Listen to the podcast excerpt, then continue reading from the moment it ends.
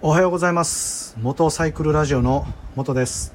このラジオでは元教習指導員という経験から得たバイクの楽しみ方や安全運転についてのお話をさせていただいております。よろしければフォローお願いいたします、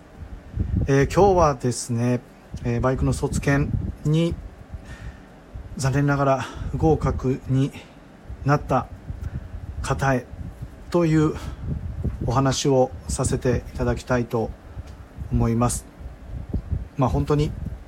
残念なお話になりますが、えー、バイクね卒検を受けられて、ね、不合格になってしまった方やですね、えー、バイク卒検を近々、えー、受けようとされている方でですね、まあ、どうしても不合格になった時のことをですね、まあ、あらかじめ知っておきたいという方にですね、えー、と参考になればという思いでお話をさせていただきます。えー、私はですね、教習所で、え、指導員をしていた経験が、まあ、20年間あってですね、えー、卒検の担当もしていました、えー、まあ、試験官をさせてね、えー、もらっていたんですけどそのね、え試験官を担当していた時にねえー、一番、うん、言うのが嫌な言葉がですね、えー、卒検をね受けられている教習生さんに対して、えー、不合格であるということを告げる時ですね。もうこれが、うん、全てのその教習ですよね。業務をしている中でも一番嫌でしたね。ねやっぱりねあの合格ですっていうのはもう本当に言いやすいですしでやっぱりどんな方もねあの合格ですって言われたらやっぱりね笑顔になるんですよね。どんな方でも。もう本当に声を出して喜ばれる方もおられました。で逆にですね、えー、不合格ということをね告げた時っていうのはもうねまあ、あんまり思い出したくもないんですけどもうね大きなため息を、まあ、疲れたりもう目もね合わさずにですね、まあ、その卒検の不合格の内容をお伝えするんですけども本当に目も合わせてくれずにこうなんとかね話を聞いてくださったり、まあ、時にはね,、えー、ねちょっともうあのね、大きな声で、まあ、なんでだっていうことをまあ言われたこともねあったんですけど、まあ、とにかくね卒検の不合格を伝えることっていうのは、まあ、本当嫌でした。で嫌だったんですけど、ね、やっぱり次受けた時ねあの、まあ、受かってほしいっていう気持ちが当然あるわけなんですよ、ね、次はなんとか受かってほしいと、まあ、だからあの次への向けてのアドバイスっていうのもね、えーまあ、本当にえー、ここをね気をつけてもらったらっていうところをお伝えはしていたんですけど、まあ、なかなかね不合格になった直後にま聞いて、えもらえるっていうことも実際はねなかったのかなと思っています、まあ、ただあの教習原簿っていう記録する紙にはですね、えー、何がね、えー、不合格の原因だったかっていうことはあの書いていますので、えー次ですね教習を担当する指導員にはあの分かるようにはなっていました。であのバイクの、ね、卒検を、まあね、本当不合格になってしまったっていう場合は次どうなるかっていうと、えどこの教習所でも、えー、これ決まっていることなんですけど、えー、補修ですね。バイクの教習を、えーと、1次元50分受けないと、えー、次の卒検は受けれない、えシステムになっています。ねまあ、それはその不合格になったね、えー、理由の箇所を、えー、練習してねで次に臨んでくださいっていうふうになっているんですね、まあ、だからもう正直ねお伝えしますと、えー、その練習するのにもお金がかかりますしでまた、えー、次の卒検を受けるのにもお金がかかります、まあ、教習所によってはねポッキリコースとか言ってえー、ね、検定何回、え不合格なっても補習をね何回受けても費用がかからないっていうコースもあったりはするんですけど、まあ、とにかく、え、練習、ね、最低1時間と。で、え、まあ、卒検を受けるのに、え、費用が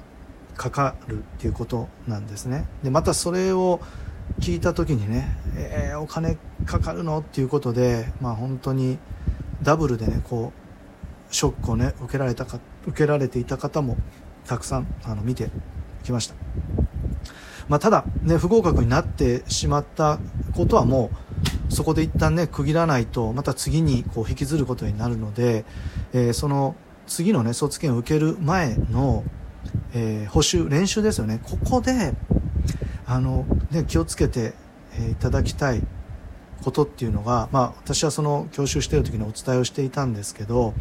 えー、まあ補習になるその理由となった項目っていうのが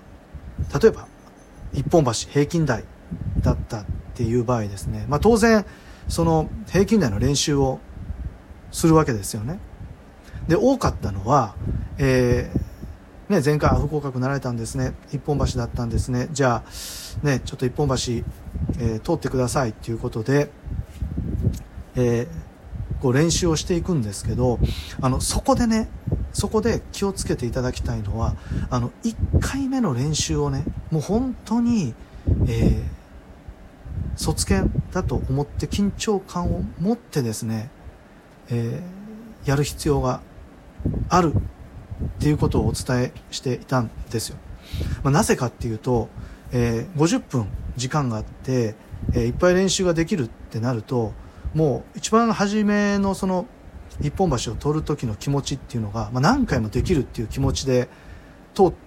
てしまうんですね。で仮にあの落ちたとしてもですねあまた次通ればいいわ。まだまだ練習できるわっていうことでえどうしてもね1回のその練習の集中力っていうか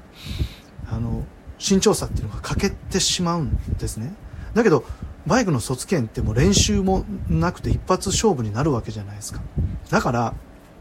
この1回目をね大切にしてほしいんですよ。要は、えー、体とか頭もですねなんかバイクこう運転するモードにまだ完全になっていない状態で集中力を高めて、えー、通る練習。ひょっとしたら、えー、ちょっとペースに早めに早めに行っとかないと危ないかもってこう思ったりして、えー、通ることでですね、